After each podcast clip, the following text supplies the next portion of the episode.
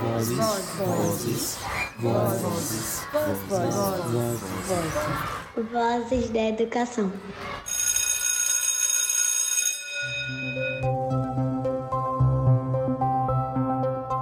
Professora, formadora de professores, trabalha na rede pública de ensino mais famosa do Brasil, mora num distrito de Sobral de nome muito sugestivo, Aprazível. Ela dá aula de geografia, é melhor amiga dos alunos, tem mestrado, está cursando doutorado, não larga o chão da sala de aula. É casada com um professor de matemática e tem um amor muito grande pelas suas raízes. Ela fez um mapa tátil para um aluno que tinha deficiência visual, porque não se conformou dele não entender as regiões do Brasil. Ela é a pessoa mais estudiosa que eu conheço. Ficamos amigas no primeiro segundo em que nos conhecemos. Trocamos muitas ideias sobre educação e políticas educacionais. E hoje ela está aqui, sentadinha com a gente. Analine Parente, minha querida, seja muito bem-vinda ao podcast Vozes da Educação. Oi, Carol. Boa tarde, boa tarde a todos. Primeiramente, eu gostaria de dizer que é um prazer estar participando desse momento de ter um diálogo sobre educação, sobre pensar a formação de professores. Eu acredito que esse momento vai ser muito proveitoso. A gente vai ter uma discussão, um diálogo bem tranquilo, porque falar de educação é sempre muito bom. Obrigada, querida. A gente está muito feliz de te receber nessa primeira temporada.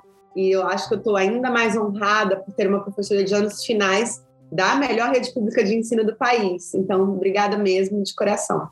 Acho que já passaram algumas pessoas por aqui, mas é sempre um prazer ter professoras né, falando de educação. Eu acho que, que vai ser muito legal te ouvir, Analine. Muito bem-vinda. Pronto, gente, eu agradeço mais uma vez o convite em participar desse momento. Dizer que falar sobre a sala de aula é, é sempre um prazer e eu espero contribuir que nosso diálogo seja bem tranquilo. Eu queria já começar falando que, como você sabe, né, Analine, o Brasil foi um dos países que ficou mais tempo com escolas fechadas no mundo inteiro. Até hoje, existem redes de ensino que simplesmente não voltaram às aulas presenciais. E eu me lembro, durante a pandemia, da gente se falar e, e a gente se questionava muito, né, sobre o motivo disso estar acontecendo. Eu me lembro que você falava muito de municípios próximos de Sobral que não iam voltar de jeito nenhum. E eu queria que você me contasse um pouco da sua experiência, de como que foi trabalhar de forma remota, mas principalmente como tem sido essa volta. Tem sido muito desafiador, né? Eu acho que tem sido um dos maiores desafios da minha profissão. Principalmente porque retornar presencial, né, foi foi encontrar os alunos com as dificuldades de aprendizagem que eles trouxeram, porque afinal de contas foi mais de um ano com as atividades remotas. Trabalhar de forma remota, eu não vou dizer que foi algo simples. Foi bem difícil, porque a gente sabe que tem os alunos que não têm acesso à internet, tem as dificuldades. Aquele contato que nós temos com os alunos, ele é muito importante eles encontram na, nas nossas conversas, na nossa proximidade também, aquele momento deles dialogar muita coisa que eles vivenciam em casa, que eles passam no dia a dia e que na escola é o momento de externalizar. Então, trabalhar nesse período remoto foi difícil. Esse envio de atividade Sobral, a gente teve um, o seguinte formato: a gente trabalhava de forma remota, né, por, meio, por meio da, das plataformas, o Google Sala de Aula, a gente tinha os, as atividades via Google Meet, também que eram realizadas, envia, envios por WhatsApp, e os alunos que não tinham acesso eram enviadas atividades impressas, mas nada como estar na sala de aula, né? Aquele contato próximo, aquela conversa, aquela, aquelas vivências que nós tínhamos, é um momento que não tem nada que pague, nem, nem tem nada que substitua. E aí, quando nós retornamos, a gente se deparou com várias realidades, com alunos que sentiam realmente falta da escola, mas também a gente encontrou os desafios das lacunas de aprendizagem, porque a gente sabe que esse distanciamento, apesar de nós entendermos também que a sala de aula não é só aquele espaço entre quatro paredes, não pode se limitar, mas os nossos alunos, eles ainda não tinham essa maturidade de entender que isso poderia acontecer, a aprendizagem também poderia acontecer de outra forma. Então, quando eles retornaram, eles trouxeram né, essas dificuldades, algumas coisas eles perguntavam bastante, coisa que eles já sabiam, mas que eles tinham esquecido. Isso é natural, por conta do distanciamento que eles passaram, do tempo que eles passaram distante da escola. Muitos municípios ainda não retornaram. Eu fico me perguntando como que está a situação. Sim. Isso me causa muita, muito medo. Eu fico, meu Deus, como que pode? Porque a escola é uma válvula de escape para os alunos, ela é um espaço de fuga. É aquele momento que o aluno tem para expor as suas emoções, é aquele momento que ele tem para conversar, é aquele espaço que ele tem para vivenciar o cotidiano, as relações dele. E isso foi retirado com a pandemia. Imagine agora, eu fico imaginando como está em municípios que não retornaram, como isso é um prejuízo. Você sabe, né? A gente está gravando esse podcast agora em maio de 2022. Poucos dias atrás, eu fiquei sabendo que o município aqui do, do, da região metropolitana do Recife voltou às aulas depois de dois anos, dois anos e meio de escola fechada. Então, é, é, é inaceitável, né, assim, esse tipo de processo. Mas, enfim, acho que da mesma forma que você, eu também fico me perguntando é, como que a gente vai voltar. E eu tenho percebido muito que os nossos adolescentes, sobretudo, estão muito sofridos. A gente vem vendo aí relatos vários de crise de ansiedade coletiva em escola, né? E, e, e o nosso, a nossa temática é escola como espaço de cura nesse, nessa primeira temporada. E aí, uma das coisas que eu me pergunto muito, além dessas dores que eles trazem de, de voltar, porque imagina, dois anos longe da escola, então se hoje eu tenho um, um determinado peso, talvez antes eu fosse mais magro, eu fosse mais, mais pesada, Antes eu não tinha espinha, agora eu tenho. Antes a minha voz era mais fina, agora a voz é mais grossa. Porque a adolescência é um período que você está o tempo todo mudando. E, e uma coisa que para a gente é muito simples e é muito boba e parece muito banal, na verdade, para eles é muito impactante. Então, a gente vem escutando aí de alguns psicólogos e psiquiatras que os nossos alunos estão vivendo fases muito difíceis porque eles têm medo de não serem aceitos pelos colegas, pelos professores, justamente por conta dessas mudanças. E aí eu queria que você tentasse dizer para a gente um pouco, né, como que você acha que dá para a gente fazer uma escola para o adolescente? A sensação que eu tenho, às vezes, é que a gente tem até conseguido fazer uma escola de qualidade no ensino público para as nossas crianças. Agora, eu acho que a alfabetização vai sofrer muito, mas antes da pandemia, a gente estava dando o nosso jeito ali. A gente vinha melhorando IDEB, Sobral com IDEB de 9.1. Os anos, né, assim, do ensino médio, as coisas estão melhorando porque já tem aí uma reforma em curso, o ensino médio vai mudar. Mas o, o, os anos finais é o, é o menino esquecido ali, né? E é o início de tudo. Então, como que faz uma escola para adolescente? O que, que a escola tem que ter para ela funcionar para ser a escola do adolescente que a gente precisa? Carol, quando você coloca a questão da escola como espaço de cura, eu acho muito interessante essas palavras e dizer da, da escola ser esse espaço, porque eu fico observando o comportamento dos meus, né, dos meus alunos. E aí, quando a gente olha o contexto de pandemia, né, esses meninos ficaram em casa, é, sem esse contato conosco, sem ter os convívios que eles já tinham na escola, com tudo limitado. E aí, de repente, isso é privado por mais de um ano. Quando eles retornam para a escola, né, a gente consegue perceber muitos alunos relatando questões de ansiedade, de pânico, de medos, né? sem contar nas dificuldades de aprendizagem.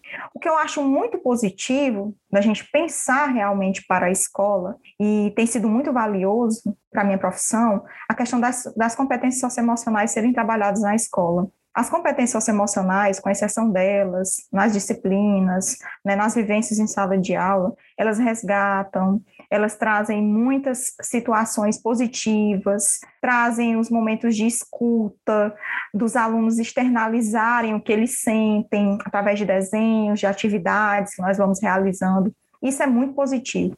Eu fiz uma atividade de competências socioemocionais com os alunos e eu queria ouvir os sonhos deles, né? Depois a gente voltar, depois da pandemia, eu queria ouvir para entender quais, eram as perspectivas deles. E aí a gente construiu uma linha do tempo, dos problemas e das coisas positivas que eles tinham encontrado ao longo desse tempo, longe da escola, e eles foram colocando, né, a questão dos parentes que eles perderam, o problema relacionado à Covid de algumas pessoas da família que ficaram muito mal em hospital e que isso foi ruim. E quando eles voltaram para a escola, eu queria saber como é que eles estavam também em relação aos sonhos, o que, é que eles pensavam para o futuro. E muito me impressionou que a grande maioria coloca que espera fazer um, cursar a universidade E também eles esperam que eles consigam a casa própria, que é um sonho que eles têm, um espaço deles. E quando um aluno coloca uma realidade como essa, eu fico pensando com o que é que ele passa em casa e se ele realmente tem casa,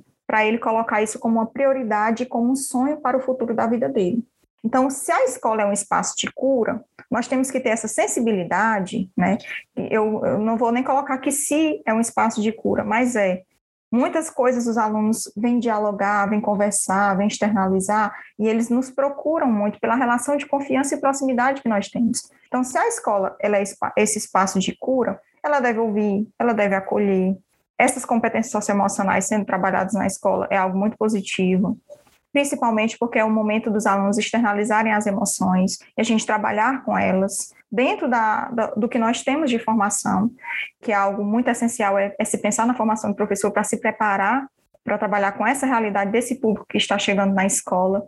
Então, é possível pensar na escola como espaço de cura, mas é, ela é esse espaço que vai promover essa aproximação com o aluno e ele vai se sentir bem e vai conseguir entender que a partir dali ele vai trilhar outros caminhos, vai ter outras perspectivas de vida e não deixar de sonhar, né? Que eu, eu acho essencial. E chegar na escola e ter esses, ter, ter esses momentos que propiciem essas reflexões e até mesmo formar esse aluno né, dentro das sensibilidades dele, das dificuldades que ele tem.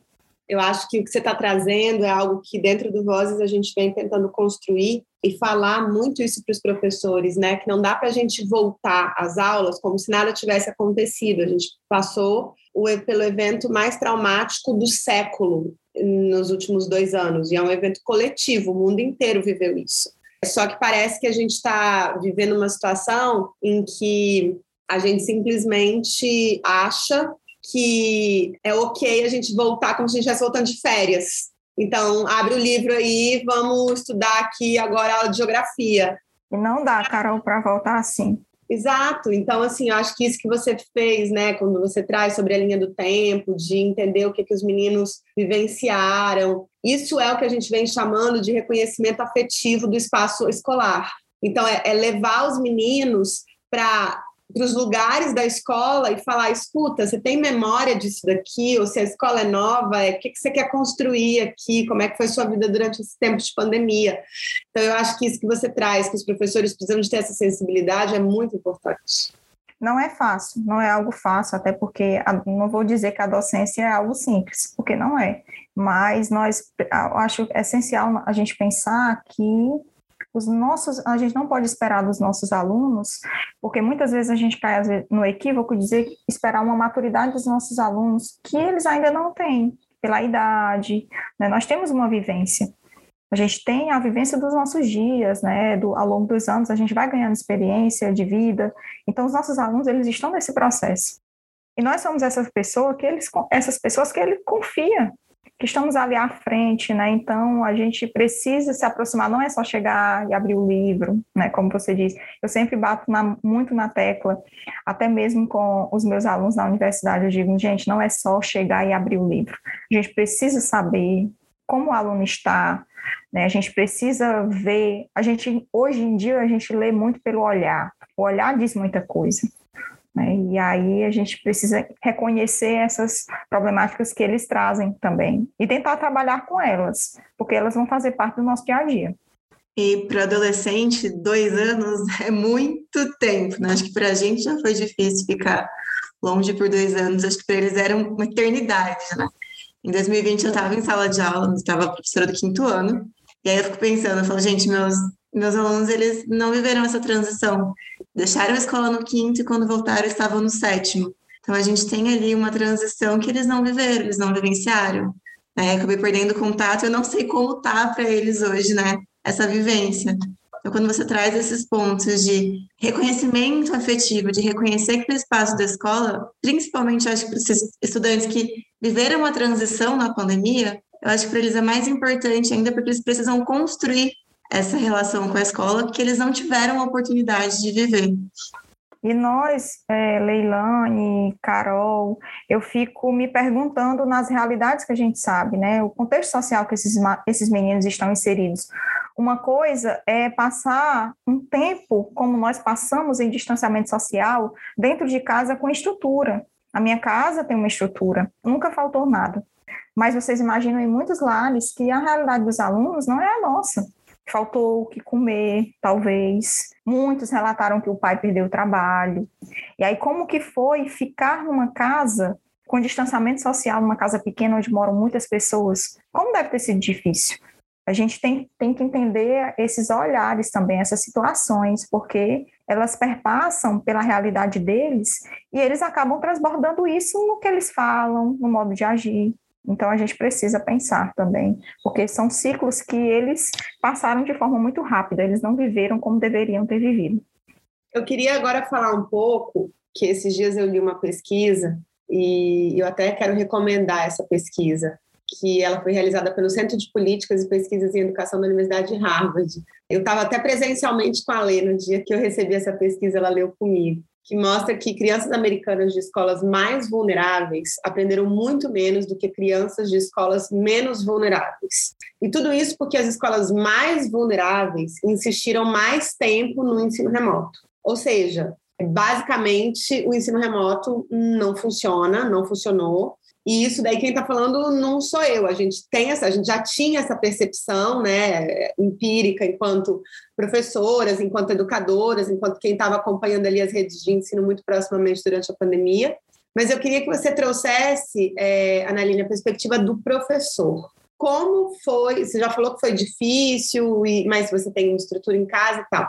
Mas como foi, na sua visão, essa parte do ensino remoto? Vocês perderam alunos? Vocês perderam contato com eles? É, o que, que vocês fizeram para tentar não perder o contato? Enfim, qual foi o trabalho que vocês desenvolveram? O que eu acho que foi o aspecto positivo do remoto, e eu tenho que, que salientar, é que ele foi necessário. Mas em que momento ele foi necessário para que a gente não perdesse o vínculo com os alunos? Se nós perdêssemos esse vínculo com os alunos, seria muito mais difícil essa questão da proximidade quando nós retornarmos retornássemos presencial. Então, o ensino remoto, ele foi esse momento, para que a gente estabelecesse esse contato e eles vissem que a gente estava ali. Enquanto escola, nós estávamos ali. Mas agora, o que é que foi difícil? Difícil foi as realidades dos alunos, por exemplo, de alguns permaneciam a, fazendo atividade remota. Eu lembro que eu recebia a atividade dos, dos alunos em um, um determinado período, depois, com pouco tempo, deixava de receber. E aí, depois eles voltavam né, a enviar atividade remota. E aí eu perguntava o que, que tinha acontecido. E a sua maioria dizia: não, é porque meu pai ficou desempregado, não podia pagar a internet. Então, isso é muito difícil. E aí a dificuldade também que eles às vezes apresentavam em realizar uma atividade, apesar de a gente tentar colocar as atividades o mais próximo do que eles conseguissem resolver sozinhos. Mas a gente tinha que gravar um áudio, a gente tinha que fazer um vídeo, a gente tinha que compartilhar um vídeo, uma videoaula, fazia uma aula via Google Meet ensinava algumas coisas, até desenhos básicos, uma atividade. Eu sou professora de geografia, eu pedia para eles trabalharem com mapa corporal em casa, fazendo o próprio mapa deles, o próprio desenho deles, e eu fazia os vídeos mostrando como é que faz, como é que eles deveriam elaborar a atividade. Era mais ou menos esse formato. Perder alunos, nós não, eu não, nós não tivemos casos de perder, mas a gente teve alunos que os pais foram internados, né, e passaram muito tempo em UTI, e eles relataram isso quando retornaram. Então, eles relatavam dificuldades porque não conseguiam fazer atividade e não tinha quem desse suporte, que é uma situação difícil. Então, da forma que eles enviavam a atividade, eu aceitava, porque dentro do que eles tinham de realidade, eu acho que era valioso eles tentarem refazer. Se eu mandava uma experiência, uma vez eu fiz uma experiência com eles, todos eles fizeram a experiência, faziam questão. O que era prático, eles realizavam. Mas se não ficasse conforme eles achavam perfeito, eles, diziam, tia, está bom, meu, a, minha atividade ficou boa? Ficou ótimo, ficou maravilhosa, perfeito, ótimo.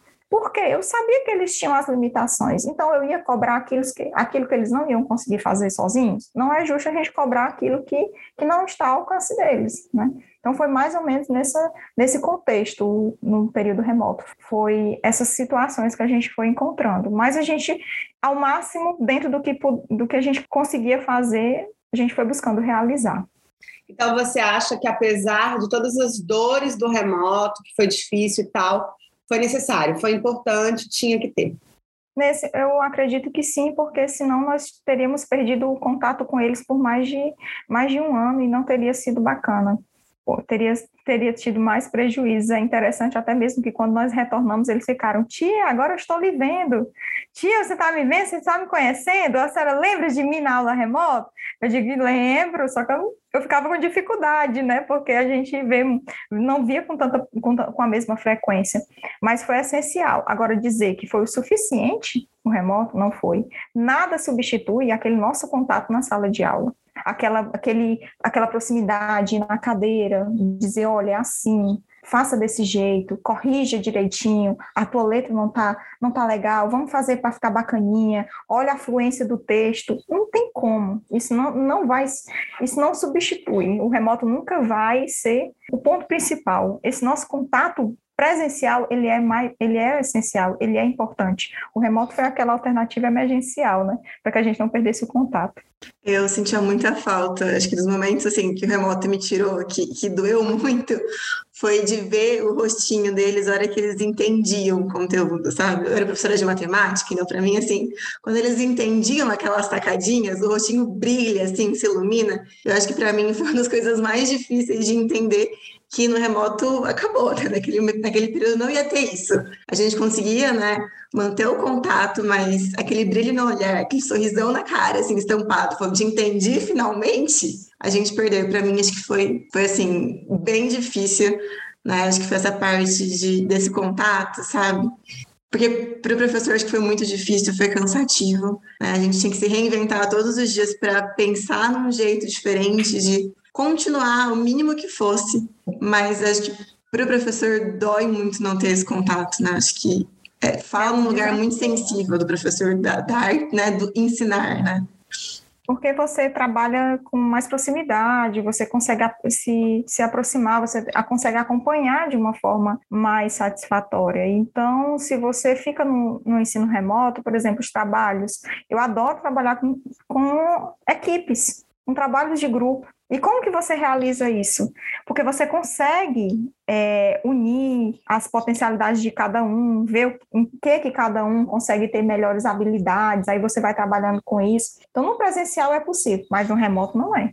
E esses trabalhos assim, envolvendo essas metodologias, elas agregam bastante. E a gente não conseguiu fazer. Sem contar que não tem nada melhor do que você encontrar o aluno no corredor e dizer: Tia, mulher, que bom que a gente está, que bom que a senhora está aqui. E eles queriam abraçar. Na hora que a gente chegava na escola, queriam abraçar. Gente, calma, a gente ainda não pode. Mas eles queriam abraçar, queriam ver os colegas. Foi algo assim, o retorno foi um momento ímpar também, foi ver eles se encontrando. Eles queriam estar próximo, queriam estar abraçando, queriam estar é, em contato com a gente, queriam nos abraçar e nos acolher, né? É interessante vê-los retornar e, e encontrá-los como foi quando nós retornamos presencial. Acho que nem eles percebiam o quanto a escola era importante, né? O quanto os colegas os professores eram importantes. Acho que eles não, nem eles tinham essa noção, né? Acho que a pandemia também trouxe esse momento para eles de entender que eles precisam estar junto, né? Precisa encostar, precisa tocar um colega. E vamos para os nossos quadros. Começando pelo Vozes da Minha Cabeça, que, Analine, é qualquer coisa que estiver passando pela sua cabeça no mundo da educação. Se você acha uma preocupação, uma tranquilidade, é, uma ideia, enfim, o que é que está passando, o que, é que as vozes da sua cabeça estão te falando essa semana? Nessa semana em particular, né, eu acho que é, esse nosso diálogo foi muito ao encontro do que eu tenho conversado muito com os meus alunos, até mesmo da universidade a gente precisa pensar tanto na formação de professores, porque nós estamos encontrando tantas realidades nas escolas, e aí as vozes na minha cabeça ficam martelando todos os dias. Eu fico. Hoje mesmo eu disse para os alunos: gente, a gente precisa falar sobre formação de serviço, a gente precisa falar sobre a formação do professor que está em sala de aula. Porque os alunos estão chegando com muitos problemas na escola. Então, nós precisamos estar preparados para lidar com essas situações. Então, nesse momento, as vozes da minha cabeça no que diz respeito à educação, de se pensar numa educação de qualidade, porque não adianta a gente dizer assim, ah, vamos estruturar, vamos pensar na educação, vamos fazer reformas e tal, mas a gente precisa oferecer qualidade. Não é só falar, o discurso é muito bonito, a gente precisa colocar em prática, né? Então, acho que as vozes da minha cabeça têm me dito muito sobre isso. E aí eu acho que as leituras me trazem essas reflexões e, e o dia a dia também. Lê, e as vozes da sua cabeça? É, eu acho que a gente falou um pouco hoje sobre a escola que o adolescente. A escola para o adolescente, né? Eu acho que a gente precisa olhar com mais carinho, né, para essa fase que eu acho que é tão difícil, é uma fase de mudança. O corpo está mudando o tempo todo, né? A voz está mudando o tempo todo. E eu acho que nessa fase de mudanças é o momento que muitos desses adolescentes eles se conhecem e se reconhecem, né? E a escola precisa ser esse espaço em que o estudante olhe e se reconheça. Né? Eu acho que a escola precisa ouvir mais o estudante, precisa ensinar o estudante a ter autonomia. Muitas vezes a gente fala, ah, adolescente precisa ter autonomia, mas a escola precisa também ensinar o estudante a ter autonomia, né? O que, que é ter autonomia? O que, que é conseguir escolher? Né? E eu acho que a escola também precisa criar esse senso de pertencimento. Eu acho que para a gente adulto é muito difícil estar em um lugar em que a gente não se sente bem, estar em um lugar em que a gente não se sente parte. Eu acho que para um adolescente esperar essa maturidade dele de querer estar ali, entender o que ele está fazendo ali, se a escola não é um ambiente que acolhe, que entende, que faz diferença para a vida dele, eu acho que para a gente é querer demais que o adolescente queira estar ali. Né? Então, acho que a gente precisa começar a pensar nessa escola em que faça sentido para o estudante, que ele queira estar ali, que escute o que o estudante quer e espera da educação. Leilane, assim, não sei se você me permite, Carol, só fazer uma, um acréscimo também com essa sua fala. Né? Tem um, um autor que eu gosto muito de estudá-lo, porque ele é da geografia, e tem um texto dele que ele fala, no, um texto dele é Os Movimentos a Necessária Inquietude do Saber Geográfico. Uma vez ele tem um trecho que ele diz assim, ó, o aluno é um sujeito crítico, pós-moderno e lúdico. Então, nós temos que oferecer mecanismos para que ele possa se comunicar e onde isso vai acontecer é na escola. Então, será que estamos oferecendo as dúvidas necessárias, as questões necessárias? Será que a escola está sendo esse espaço de diálogo que promove a aprendizagem para o aluno? Então, assim, quando você falou essa questão do adolescente, é para que a gente possa pensar. Né? Nós gostaríamos de ser alunos dessa escola? Nós gostaríamos de ser alunos desses professores? De nós, professores, o jeito que nós estamos conduzindo está funcionando, então acho que as minhas vozes foram em conta também do que você falou em relação ao adolescente. Eu acho que as vozes da cabeça de todo mundo estão indo muito nesse negócio dos adolescentes, né?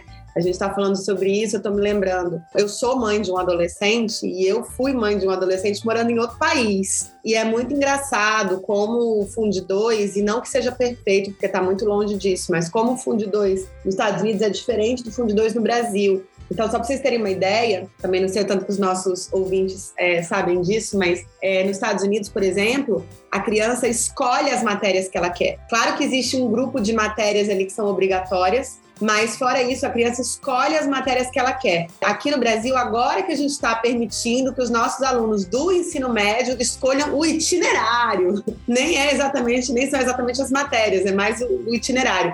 E nos Estados Unidos, não nos Estados Unidos, já no Fundo 2, o meu filho, por exemplo, ele tinha que fazer aula de inglês, aula de história americana e aula de matemática, era obrigatório. Mas o resto ele podia escolher. Então, por exemplo, aula de artes, no lugar de fazer música, ele queria fazer artes plásticas e estava tudo bem, ele podia fazer, né? É, no lugar de fazer é, determinado esporte, ele escolhia outro esporte. Então, na aula de educação física, se ele não queria, ele sempre gostou de jogar vôlei. Se ele não queria jogar basquete, ele jogava vôlei. Então, é, a gente dá aí esse mínimo de escolha para as crianças, acho que faz muita diferença. Uma outra coisa que eu achava muito legal lá também é que os professores ensinavam os alunos a estudar. Então, eles tinham um horário específico em que as crianças é, se reuniam, o professor ensinava eles a montar ali, um, organizar um, um calendário de atividades, organizar a mochila, não esquecer determinadas coisas, como que eles deveriam usar os armários que ficavam na escola. Então eu acho que essa parte de autogestão também, né, da criança se organizar e, e saber dos seus próprios compromissos,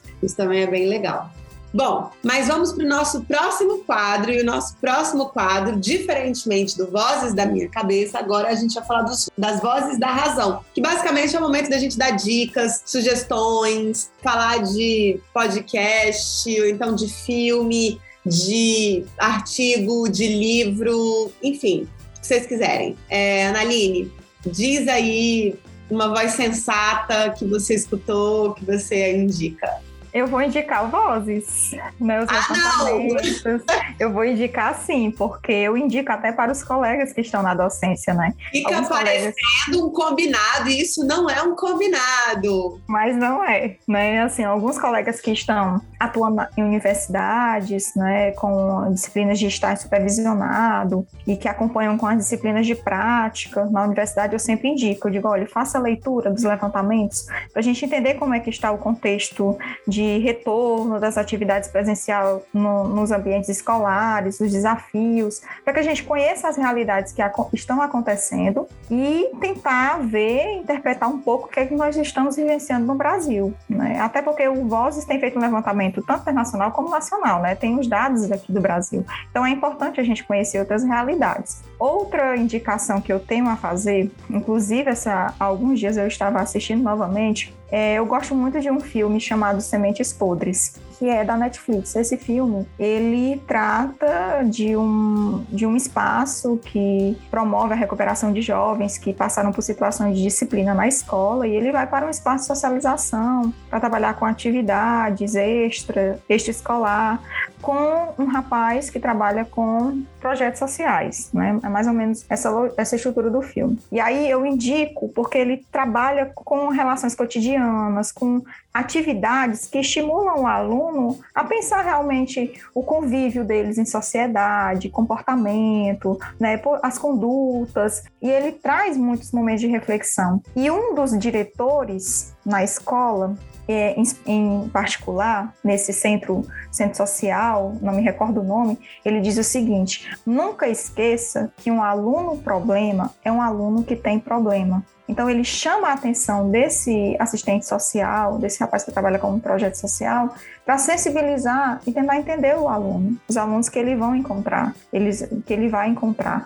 E aí, é, eu sempre observo isso porque os alunos que, que têm problemas, né, os alunos problemáticos, eles têm as feridas dele. E eles trazem isso para a escola. Né? Então, esse, essa indicação é para que a gente possa pensar a docência. É fácil? Não é. Não é se refinar, a gente tentar ver, tentar enxergar essas, essas situações, mas eu acho que esse filme, ele traz boas reflexões para a gente pensar um pouco o que nós passamos com os adolescentes. Eu ainda não assisti e já está anotado aqui, eu quero assistir. Lê, você tem aí alguma voz da razão para trazer para gente? Esses dias eu estava no Instagram e eu vi um post questionando sobre as metodologias ativas, né? A gente fala muito em metodologia ativa, mas o quanto a sua aula está usando a metodologia ativa se o estudante não participa, se ele não pergunta, se ele não tem dúvida. E aí, parando para pensar, né, o que tinha me ajudado com técnicas de como que a gente torna assim, né, a aula mais participativa. Tem um livro, o Aula Nota 10, do Doug Lemov, que ele faz uma coletânea de práticas muito simples. Eu acho que são práticas que dá para aplicar em sala de aula sem grandes, né? São coisas muito simples, muito práticas é, técnicas que dá para usar no dia a dia. E eu acho que funciona muito, funcionava muito quando eu estava em sala de aula. Tenho as preferidas, amo sem escapatória, que você pergunta para o estudante, se ele não respondeu, você vai voltar a perguntar, não deixa ele fugir da pergunta. É, faz a pergunta antes de chamar a pessoa para responder, porque aí você chamou, se eu chamei a Carol, a Ana ia falar, ah, a Carol vai responder. Então, eu não preciso nem prestar atenção na pergunta. Se eu fizer a pergunta antes, ninguém sabe quem tem que responder. Então, todo mundo presta atenção, espere aí você pergunta. Né? Eu acho que o puxar mais, o aluno respondeu certo, beleza, não para por aí, puxa mais um pouquinho, extrai mais informação. Eu acho que essas técnicas rápidas ajudam muito na prática do dia a dia e da sala de aula e faz sim a aula ficar mais participativa, faz o estudante participar mais, consegue, acho que, soltar essa vergonha do estudante de ter dúvidas, de perguntar se ele não entendeu. É devagar, é aos pouquinhos, mas, mas dá para fazer. Eu acho que são dicas fáceis. Nunca se dá por vencido, né? Não. A, a, todas as técnicas vão, vão fazendo a gente a construir a aula nota 10, né? Porque a gente precisa do aluno também para que o processo. A gente fala tanto em processo de ensino-aprendizagem, né? Então, para que isso aconteça, a gente precisa do aluno também. Gente, esse livro vocês estão falando, eu conheci esse livro em Sobral, na minha época que eu trabalhei em Sobral. Eles usam muito aí, né, na lei. Sim, Sobral a gente recebeu esse livro, Aula Nota 10, né? E aí tem o livro que trabalha com as técnicas, né, as perguntas, e tem o outro que trabalha com as respostas, né? Mas é essa difusão dessas técnicas, né, desse trabalho, da gente nunca esgotar as possibilidades de tentar aproximar o aluno da aprendizagem e não se dar por vencido. É algo que eu sempre lembro do livro do Douglas Moore na aula nota 10 é essa questão sem escapatória. Quando ela falou, fiquei aqui sorrindo porque eu lembrei logo da, das técnicas, né? E questionar sempre, questionar e questionar. Eu acho interessante. As vozes da razão que eu quero indicar, eu já meio que indiquei que essa pesquisa da Harvard, que a gente falou mais cedo, mas a gente gostou tanto dessa pesquisa que fizemos um post sobre ela no Instagram do Vozes, então para quem quiser saber mais, pode correr lá e pegar as referências, mas basicamente fala isso, né, que escolas é, mais vulneráveis ficaram mais tempo fechadas, tenderam a ficar mais tempo fechadas e por isso os alunos tiveram mais perdas do que de escolas menos vulneráveis.